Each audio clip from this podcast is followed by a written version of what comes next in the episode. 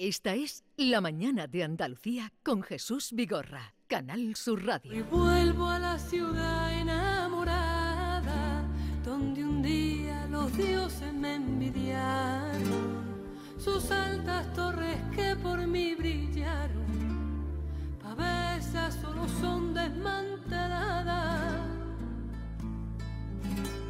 De cuanto yo recuerdo ya no hay nada Plazas, calles, esquinas se borraron. El mirto y el acanto me engañaron. Me engañó el corazón de la granada. Donde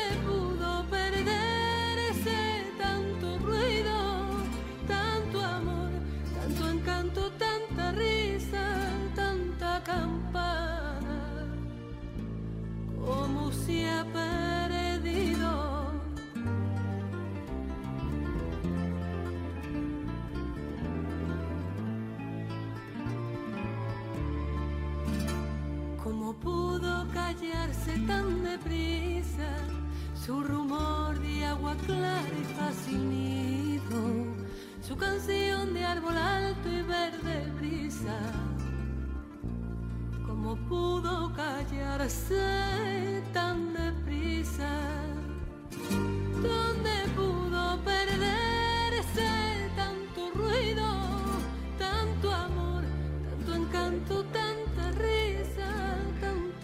Estamos escuchando a Clara Montes eh, cantando Hoy vuelvo a la ciudad enamorada, que era un poema que Antonio Gala, mm, por lo menos yo siempre que le que asistí a lectura de poemas siempre lo solía leer, ¿verdad, Luis? Sí, él, Hoy vuelvo a la ciudad enamorada. él- él tenía unos cuantos preferidos que casi casi siempre los, los, los repetía en todas las intervenciones y una de de ellas era esta. Aprovechando que está Clara aquí, quería comentar una cosa y es que ella le ha puesto música a un poema de este libro inédito. ¿Ah, sí? Justa- sí. Porque, ¿Cuál es? Es el Porque se lo entregasteis vosotros. Em, sí, se lo, de- se lo dejé yo porque me pidió, porque sale ahora un disco de los 25 años de la- del primer disco de los eh, sonetos de amor, de poemas de amor de Antonio Gala. Va a recopilarlos ahora este junto con el segundo con piano y con trabajo. Ajá. Y me dice, Luis, es que nos gustaría incluir algo inédito. Digo, "Mm, hay algo inédito y entonces le di un- unos cuantos para que eligiera y eligió este, que es una pasada, me mandó el vídeo, estábamos, Pedro J y yo estábamos juntos eh, y me manda el vídeo, inmediatamente la llamo, digo, Clara, nos, ha hecho, nos has hecho llorar a todos. Y es uno de este, de aquí del libro. Es, es... ¿Cuál? Tú sigue amor. Tú sigue amor, pero es amor se llama. Página 220. Vale, ahora le, le daremos lectura, pero antes voy a presentarles. Estaban oyendo ustedes la voz de Luis Cárdenas, que eh, ha sido mm, el seleccionador, mm, junto con Pedro J, que ahora le presentaré, de este libro del que les vengo hablando esta mañana. Antonio Gala, Poemas de lo Irremediable. Y ah, Luis también fue el secretario de Antonio Gala durante 26 años, fue, ¿no? Pues desde el año 92 hasta que prácticamente murió, o sea, casi 30. Hasta casi 30 Casi años. 30, casi sí. 30 años. Y era eh, además el que traducía cuando ustedes vayan a la Fundación Gala o cuando vayan a la casa de Alaurín, verán manuscritos suyos que escribía con una letra diminuta, diminuta. Eh, David la acaba de ver, sería imposible de, de Me leer. queda maravillado, no sabía cómo Antonio Gala podía escribir como una hormiguita la letra. Esa era lo que él decía, justamente que él escribía como una hormiguita y muy pequeño, aprovechando cualquier espacio, porque él decía que estaba cansado de que talaran árboles. Y entonces quería utilizar todos los papeles para, para que no siguieran talando árboles. Y respecto a la, a la letra, os cuento una anécdota muy rápida, y es que cuando estaba escribiendo, por ejemplo, estaba escribiendo las troneras que eran muy inmediatas, de un día para otro, y yo estaba a su lado esperando que terminara para que me las diera y mandarlas al periódico El Mundo. Entonces él escribía tan rápido que no sabía lo que ponía. Entonces se paraba, me miraba, dice, oye Luis, ¿qué he puesto aquí? Y me lo daba. Digo, Antonio, que lo acabas de escribir. Y normalmente sabía lo que ponía. ¿eh? Era, era muy divertido, mm, si se puede decir palabra divertido, pero lo hacía montones de veces. Sí, no pero- entendía ni su propia Pero, pero, eh, pero el que tenía que traducir la letra, esa letra, era eh, Luis. Y ahí como se equivocara de un pronombre, ya Efect- me imagino. Efectivamente, era yo el que transcribía todos sus... ¿Cómo le Él escribía, me pasaba eso que acabas de ver hace un momento, y decir, toma, aquí tienes las troneras. Y yo me las veía y me las deseaba porque alguna palabra era mm, prácticamente imposible. Lo que pasa es que por contexto normalmente lo, lo adivinábamos. Y ya ¿eh? por los años que llevaba eh, Sobre a todo- su lado. sobre todo pero, por los Pero años. cuando ustedes vean la letra se van a hacerse una idea de lo que estamos hablando porque yo no pillo ni una en esa que me has enseñado del ere que ere, por ejemplo. Es difícil de entender, efectivamente, Bien, sí. Vamos a saludar también al otro invitado que tenemos hoy, que tiene mucho que ver con este libro, que es Pedro J. Plaza González. Pedro, buenos días. Buenos días a todos y a todas. Eh, Pedro fue eh, residente en la Fundación Gala. Efectivamente. ¿Con qué edad? eh, pues el año pasado, de los 26 a los 27, estuve yo allí con la beca extraordinaria de investigación y lo que estuve haciendo es terminar la tesis doctoral sobre la poesía de Antonio Gala. sobre la poesía de Antonio Gala. Y eh, tal que así, ahora aparece este libro, que son poemas inéditos de Antonio Gala, mm, más en la primera época, ¿no? Porque hay hasta el año 52. Sí, es que eh, como había tanto material, decidimos que a dónde nos parábamos. Entonces, el primer poema es cuando tenía 17 años, que está dedicado a la Virgen de Amargura de Sevilla, casualmente, Sí. y los últimos son todos los del año 52. Pero insisto, aunque luego hablaremos de ello, todos están fechados. Es decir, el orden en el que lo hemos hecho ha sido Sí, cronológico. es un orden Digo, cronológico. Desde el año 48 hasta el año 52. Ujú. Pero es verdad, Luis, que ponía incluso la hora. Ponía la hora. Hay, un, hay dos poemas escritos mm, en, escritos en el mismo sitio, uno por la mañana y otro por la noche. Y lo pone concretamente. Sí, exactamente. No sé si he traído ese manuscrito o está, porque en el libro hay un, también están escaneados algunos de los Sí, manuscritos. sí, se de- ven algunos manuscritos. Pero efectivamente ponía la hora. Mm, y este material, que dices que hay mucho material, ¿él te autorizó a ti en algún momento? Sácalo a la luz cuando yo no esté, o puedes hacer con él. Porque la heredera universal es la fundación, Es la de todo lo suyo. La heredera es la fundación. Lo que pasa es que el que controla, digamos, el que controlaba, el que controla dónde está todo el material, soy yo. Es decir, cuando se vendió la Casa de Madrid, yo teníamos que hacer todo el traslado de todo el material ingente que tenía, los libros, las carpetas, todo. Entonces yo sabía que existían estas carpetas, entonces yo me las dejé en mi habitación número uno de la fundación para controlarlas y que estuviesen bien vigiladas. Y poquito a poco yo iba abriendo, digo, Dios mío, lo que hay aquí. Pero claro, no eran solo poemas. Recordar que también hay un pequeño texto, muy Sí. pequeñito, pero que como corresponde a la misma fecha y es tan, tan poético, dijimos, vamos a incluirlo también. Ujú. Pero realmente mm, yo controlaba todas esas carpetas, empezaba a abrir, no le preguntaba, pero yo siempre digo que si no me dijo Luis, tráeme esas carpetas que las vamos a quemar. Quería decir que, que él las guardaba por algo, pero no me dio directamente nunca el consentimiento. ¿eh? Vamos a escuchar, tenemos mm, uno de los primeros poemas que, bueno, de los que escribió, porque cuando él gana el premio Adonais con Enemigo Íntimo, mm, era muy joven. Te puedo decir el dato concreto. En este caso, Antonio lo que tuvo fue un accesi del premio Adonais de poesía en el año Accesi, 59 y por lo tanto el libro se publicó en el 60. Quien ganó el Adonais ese año fue Francisco Brines con las brasas y luego hubo otro accesi que fue La hierba de Luis Martínez Drake, que es un poeta que luego no ha pasado a la historia. Y Antonio pues publicó eso en el 60 Enemigo Íntimo, que es la primera obra literaria que publica, no solo el primer libro de poesía. ¿Y nosotros qué haremos?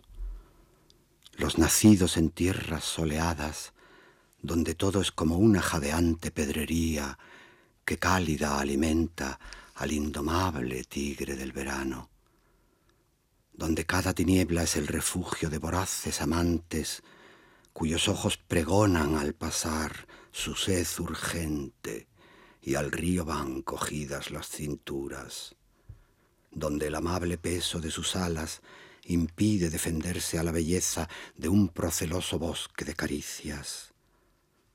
Los nacidos en tierra de naranjos. Vamos, los nacidos en Tierra de Naranjos, qué bien leía eh, la poesía. Yo digo siempre que es la persona que mejor lee los poemas, los suyos, los propios y los ajenos incluso, ¿eh? porque además es como que los interpretara. Yo recuerdo cuando decidió hacer recitales de poesía, que siempre se había negado, pero cuando editó Poemas de Amor decidió que los tenía que hacer, era una hora y acababa Sí. rendido. Él decía siempre que le hubiese gustado que hubiera una trampilla debajo y hacer plaf, desaparecer. Porque claro, estaba una hora leyendo poemas, pero tú lo veías, tú lo veías que los interpretaba. Entonces luego, después de terminar eso, venía el boom de la gente tal. Claro. Dices, yo a mí me gustaría que hubiera una trampilla, me sacara y desapareciera directamente.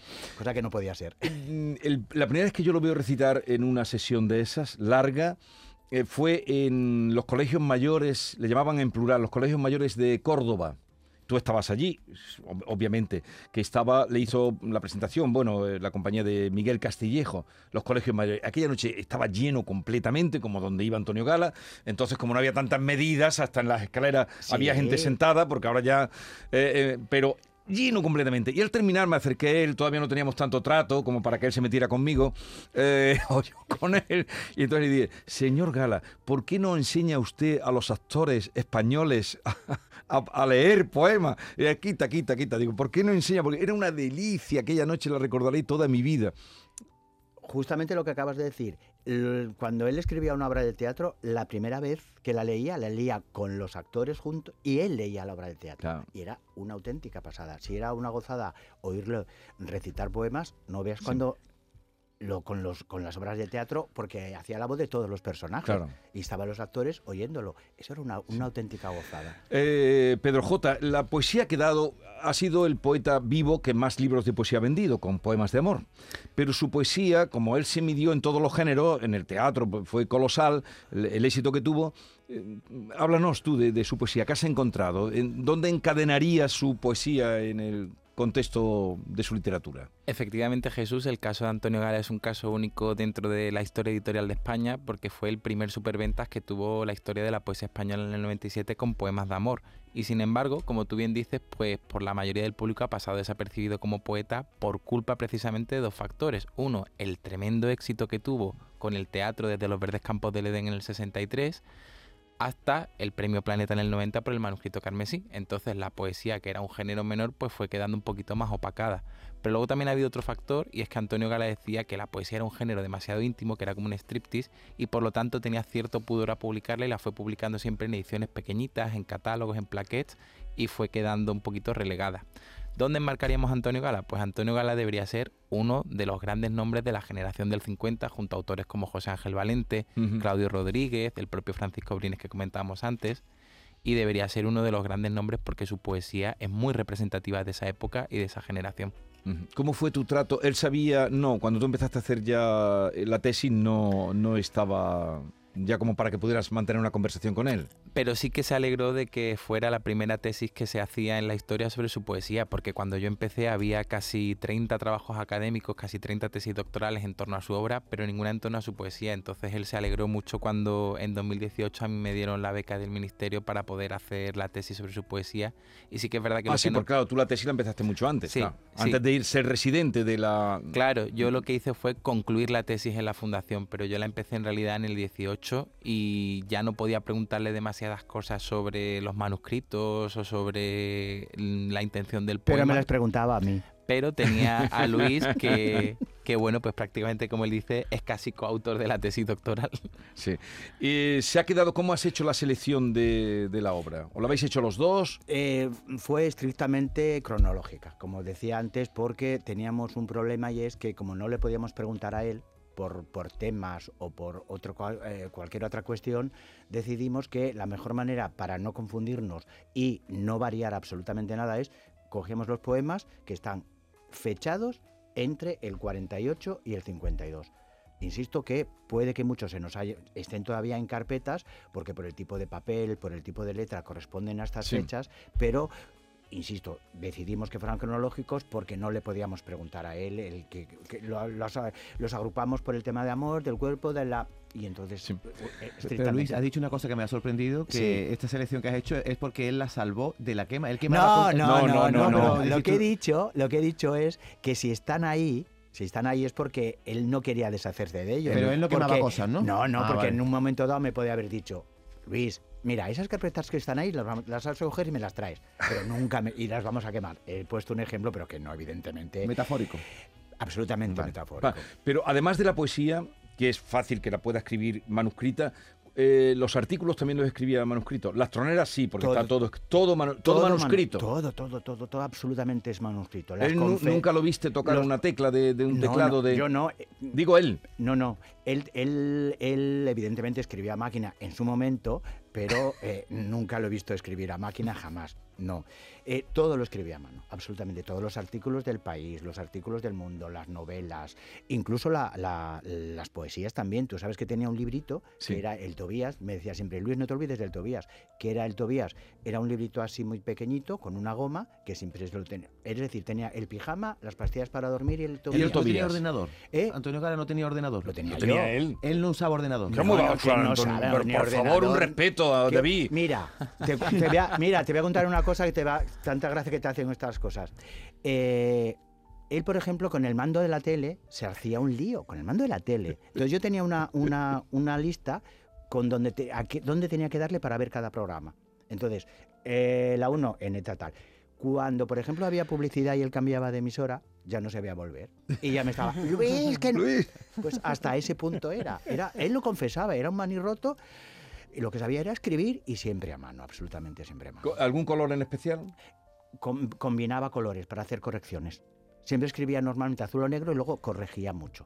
Ahí Pero eh, escribía con, con- con rotulador, ¿no? Con rotulador. Con pilo. Con pilot, con Ese pilot. que me has enseñado de re- que resta con, en verde. Sí, sí, el sí, sí. rotulador verde, ¿no? Bueno, el que tenía a mano, pero luego escribía con cualquier color, con cualquier color que tuviera, que tuviera a mano. Creo que la se guarda. Son años muy tiernos de, de Antonio Gala en los que escribe estos, estos poemas que eh, efectivamente habéis ordenado por orden cronológico y son poemas que se van escribiendo en lugares diferentes por los que él va viviendo y que lógicamente cada uno de estos le, le va dando vivencias que luego se plasman de alguna manera, se entiende, sobre, eh, sobre el papel.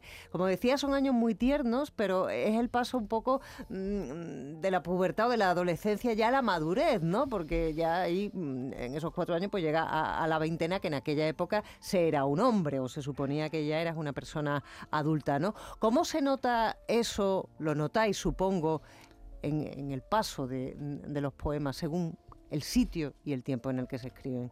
Efectivamente, lo bueno que tiene este libro que hemos podido preparar nosotros es que nos abre una ventanita al taller del poeta, porque podemos ir viendo cómo cambia de lugar, empieza en Córdoba, que es donde vive su adolescencia, se muda a Sevilla, que es donde estudia la carrera de Derecho, vamos pasando por otras situaciones como Madrid o como Cantabria, también Montejaque, que fue donde realizó las milicias universitarias, y lo que se va viendo es que primero hay una madurez poética, es decir, comienza siendo un adolescente que escribe y lo hace muy bien con 17 años, pero cuando llega ya a los 20 años está ese Antonio Gala potente, ese Antonio Gala fervoroso.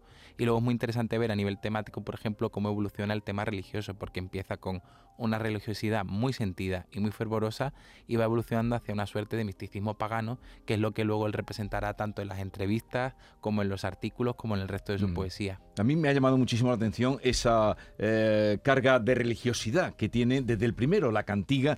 Pero hay una cosa que me llamó, nada más abrir el libro y leer vuestro prólogo. Pues me llamó la atención que en el primer poema, ese que se llama Cantiga, ya se lo he dicho a mis compañeros esta mañana. Eh, En el, en el, pues, no sé cuántos versos, han pasado 10 versos quizá, y dice que una cosa que es con, con lo que termina cuando eh, la luce, hazme vivir con alegría. Luis, ahí está condensado. Hazme vivir con alegría. Eh, tú sabes que siempre era una de las de lo que más, eh, digamos, él envidiaba era justamente ese, el tema. Ujú. Hazme. Cuando una vez de las que vino al programa dijo él, no sé cómo acabamos en eso, pero no sé cómo fue. Y entonces estábamos hablando del amor, de la amistad. El amor siempre aparecía, claro, amistad. Y entonces él eh, era amor, amistad y que era lo otro. Alegría. Y entonces él dijo, lo primero, no contó la historia. Primero, yo la amistad por encima de todo. La amistad. Con el tiempo, el amor. Pero ahora estoy en la alegría. No, no, no, evidentemente siempre- alegría. Sí, sí, sí. Amistad y amor. Lo ordenó de esa manera. De hecho, en sus en las, en las dedicatorias de los libros siempre hacía alusión. Pero además él decía una cosa, la alegría siempre compartida, porque si no, no servía para nada. Siempre lo ponía, muchas Sí, veces. sí, en sí, los- sí. Eso, es decir, hablaba de la alegría, pero siempre compartida. Eso es otra de las cosas que unía siempre a la alegría, efectivamente. Ajá. Sí. Yo Luego creo- te confesaré una cosa que no voy a decir aquí, pero ¿dónde? yo tengo hasta esa frase donde dice la, o la alegría compartida sabe mejor o algo así. Mm. Yo creo, Jesús, que eso es síntoma de que Antonio Gala era una persona y era un poeta absolutamente vitalista. Y eso se ve en dos cosas. La primera, que su última tronera se llamó Vivir la vida. Y la segunda, que su epitafio es Murió vivo. Es decir, Mm. es un poeta que ante todo quería vivir y quería disfrutar y alegrarse con la vida. La, la última tronera que la sacáis por aquí, me parece. No. ¿Hacéis- ¿No hacéis alusión a ella? Sí, sí, Sí, efectivamente. hombre, ¿cómo este, que no, Luis? sí. El a, a ver, ¿quién ha escrito el libro? El No, pero es que está aquí, ¿no? Está aquí, está aquí. No, yo no lo he escrito. Lo, ha El- escrito, lo ha escrito Antonio Gala, ojo. No, es que me llamó la atención que lo primero que ponéis es de la última Sí. tronera, que fue el 21 del 12 de 2015. Sí. Que cuando leí, Anto- eh, Luis sabe la, la historia, cuando yo leí esa tronera me quedé un poco, pero la tronera para mí era como la oración de cada día. Lo primero, leer la tronera, a ver qué decía Gala, qué dice Antonio. Y, y aquella tronera me dejó un poco la cabeza. Total, que por la noche en casa la leo en voz alta a la familia. Digo, voy a escrito una cosa Antonio Gala que no, que está muy bien, pero la leí en voz alta. Al día siguiente no aparece la tronera. Claro. Y entonces ya a la una de la tarde llamo a Luis y le digo, oye, ¿qué pasa que no está? Digo, por si estaba mal o algo. Dice, no, ya no la vas a leer más la tronera porque la de ayer fue la última. Es verdad que me llamó mucha, me llamaba mucha gente. sí, pero tú me dijiste que, a la una que yo te llamé era el primero que te llamaba. Sí, Eso también me lo dijiste a mí. Sí, sí, sí. Evidentemente, claro que fue verdad, pero luego los días eh, sucesivos Claro. me llamaba gente pensando. Pero escuchen ustedes lo mejor que se puede hacer en la vida. En principio yo le diría irse a una playa.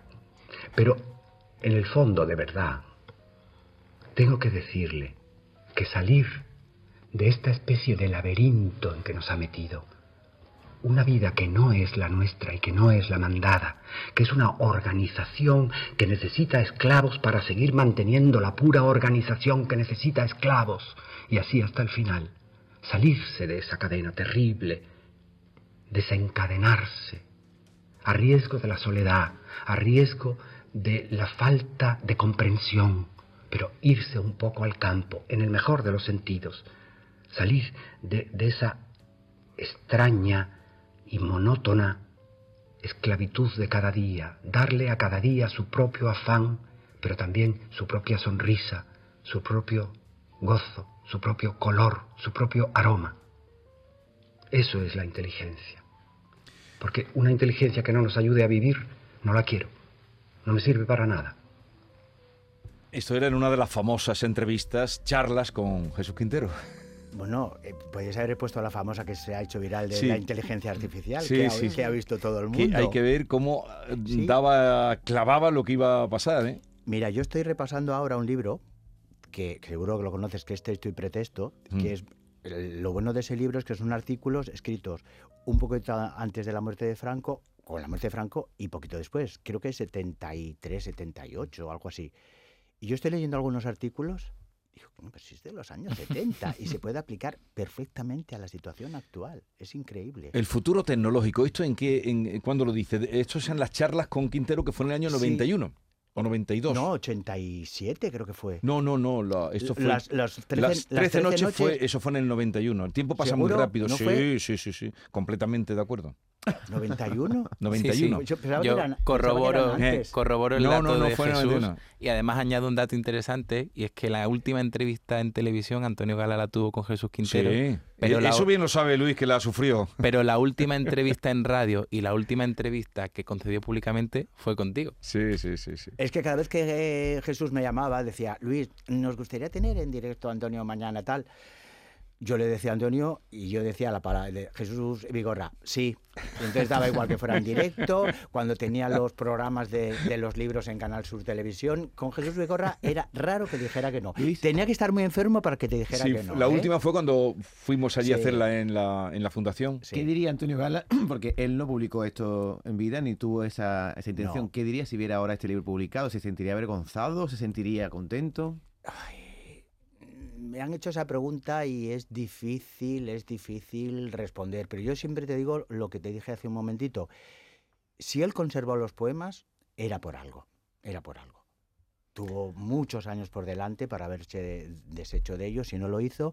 Yo creo que estaría contento, sobre todo por otro motivo, porque lo hayamos hecho. Yo, no es que me esté echando flores, pero yo sé que me quería mucho, y Pedro J, que también lo conoció y también lo quería mucho. Y el libro está tan bonito también editado, mm, está tan bonito, eh, estaba publicado por Planeta, que era su, su casa, y, y mm, bueno, vamos a escuchar lo que habíais aludido, porque creo que este, este fragmento que se ha hecho viral y que demuestra, porque eso es lo que tienen los poetas, que siempre ven más allá. Los poetas ven el otro lado del espejo que decía Lorca, siempre ven más allá. Ese futuro, ese futuro tecnológico nos va a caer muy grande, a nosotros por lo menos. ¿Qué va a ser? ¿En qué va a consistir? En unas personas que probablemente vivirán más de lo que vivimos ahora, como en una edad media, eh, en unas personas eh, en plenitud, si es que se puede llamar en plenitud a personas un poco perfabricadas, que tendrán que trabajar más que nosotros, porque tendrán que alimentar a más viejos, a menos niños y a los que no trabajen, que serán muchos. En una especie de conductas manejadas o por órdenes o por folletos, porque no tendrán mucho tiempo para leer folletos para, para, ver cómo se tiene éxito, cómo se hacen amigos, cómo se pone una casa, cómo se conquista una mujer, cómo se divierte uno más. Como todos leerán los mismos folletos, las relaciones eran muy fáciles pero muy aburridas. Y por otra parte, la inteligencia natural será sustituida por inteligencias artificiales que ayudarán a la gente no a conseguir la felicidad probablemente, sino a ayudarles a pasar el tiempo. El oráculo. Pues esto lo, lo, dijo en el 91 en los programas aquellos de... Mm, de las 13 noches. De las 13 noches, con gala. Eh, quienes quieran mm, oír, vamos a seguir hablando esta tarde de Antonio Gala, a, Luis Cárdenas, que estuvo pues 30 años a su lado, a Pedro J, que lo ha estudiado y, lo ha estudiado, ya ven con qué detalle. Esta tarde a las 7 es la cita que tenemos, ¿no? 7 en la Biblioteca Infanta Elena. Ah, en, la, ah, la, Real Academia de Buenas Letras. En la Real Academia de Buenas Letras. en la Real Academia de Buenas Letras. lo que pasa es sí que esto organizado por dentro del por el, ciclo, de Por eso, por el Centro de Letras me he ido allí. Real Academia de Buenas Letras, que es un sitio mm, castizo. Está en el centro de, Sevilla, así es que allí pueden acudir a las 7. Bueno, ¿queréis leer un poema? ¿Quieres leer un poema, Luis o Pedro J? Quien quiera. ¿Querías leer este de amor? Vale. Y con él terminamos. Venga. O el que tú quieras, ¿eh? Sí, sí. El que tú tuvieras preparado. Lo que, pasa es que mm, lo voy a leer yo y después, como se lo oigáis cantar a Clara Montes, me va a. No, pero no lo tenemos todavía. Pero bueno. Que lo mismo Luis Arranque lo canta, ¿eh? Se llama Amor y está escrito en Ronda el 18 de julio del 51. Y dice, es un soneto y dice así: Tú sigue, amor, tú sigue. Yo me quedo a morir en la alzada serranía me quedo sin arder en la ardentía con que ahuyenta el crepúsculo su miedo. Yo quisiera mi amor, pero no puedo soñar ya más, verter ya más el día. Hace un momento amor, anochecía. Tú sigue amor, tú sigue, yo me quedo. Qué dulce hablar el tuyo de alelíes aquella noche clara junto al río, ahogado en tus riberas carmesíes. Oh, qué hablar sin auroras de rocío. Puedes seguir, mas no te me extravíes, que aunque yo esté sin labios, tú eres mío. Que aunque yo esté sin labios, tú eres mío. Sí. Y Pedro J, nos gustaría también que tú eligieras un poema para cerrar, eh, cerrar este encuentro. Pues como estamos de soneto, pues voy a leer yo también otro soneto que en este caso se llama Soneto Desilusionado y está escrito en Sevilla el 27 de marzo del 49. Yo no pretendo amor, solo pretendo amistad, la dorada medianía, no un relámpago, breve en demasía, que no ilumina y que levanta estruendo. Yo persigo amistad como la entiendo, no un beber en el ánfora vacía, ni un estéril trizar lo que valdría si una mano lo fuera recogiendo. Acobárdame amor la limitada magnitud aterida de mi sueño, y a sus ecos se pierde mi tonada, porque opina mi espíritu pequeño que, no estando amistad tan codiciada, morir de amor es alocado empeño sonido clásico, perfecto, ¿no? Pedro J. Efectivamente, los endecasílabos bien medidos y cada acento en su lugar. A las 7 de la tarde en la Academia de las Buenas Letras, la cita con eh, Luis Cárdenas y con Pedro J. Eh, nada, pues nos, vamos, nos vemos allí. Gala siempre está muy presente en este programa, ¿eh? Lo que sé, lo sepa. viniendo de ti, Me ha, seguro. me ha dicho Emilio Caratayú que te diré recuerdos que coincidió contigo y con Antonio, el famoso juez de menores, Sí. cuando le dieron un premio a Antonio también a él en Ciudad Real Ah, y que claro, tiene sí. un recuerdo muy feliz de aquel encuentro. Que Sí. he estado, ha estado por aquí hace Como casi todo el mundo que, que se encuentra con Antonio, siempre, siempre acaban teniendo ese tipo de recuerdos. que tengáis un bonito día en Sevilla, que era una ciudad que él amaba mucho a Sevilla también. Hasta la tarde. Muchas gracias, Jesús. Y solamente era Sí. Que normalmente yo venía acompañando a Antonio Gala y me quedaba detrás. Esta es la primera vez, La primera vez que yo te tú me que tú me Es entrevistas. la primera vez. Efectivamente. Sí. Eh, siempre, siempre. Luis, ¿te has, dado, Siempre- te has dado cuenta de una cosa? Hablas de Antonio en presente. ¿Lo haces queriendo o lo dices ya Por supuesto, claro. cuando, Anto- alguien se encuentra con Antonio? Cuando lo dices en presente como si no hubiera muerto. No, es que no se ha muerto. A mí mis, los chicos de la, de la fundación, que lo querían mucho, me dicen, Luis, no, tú, tú no te preocupes, que allá donde está, seguro que te está cuidando. Te está cuidando y se está vigilando. Y yo les respondo, pues cuidado vosotros, que como no sigáis trabajando, os dará con el bastón. Siempre les digo lo mismo. ¿Cu- ¿Cuántos bastones tenía? Pues más de mil. ¿O cuántos bastones montón, tiene? Más que- de mil, yo más creo de que tiene mil. Un montonazo. Qué tiene, barbaridad. sí, sí, sí. Eh, hasta la tarde, que si no, no voy con lo siguiente que tengo en el programa. Adiós.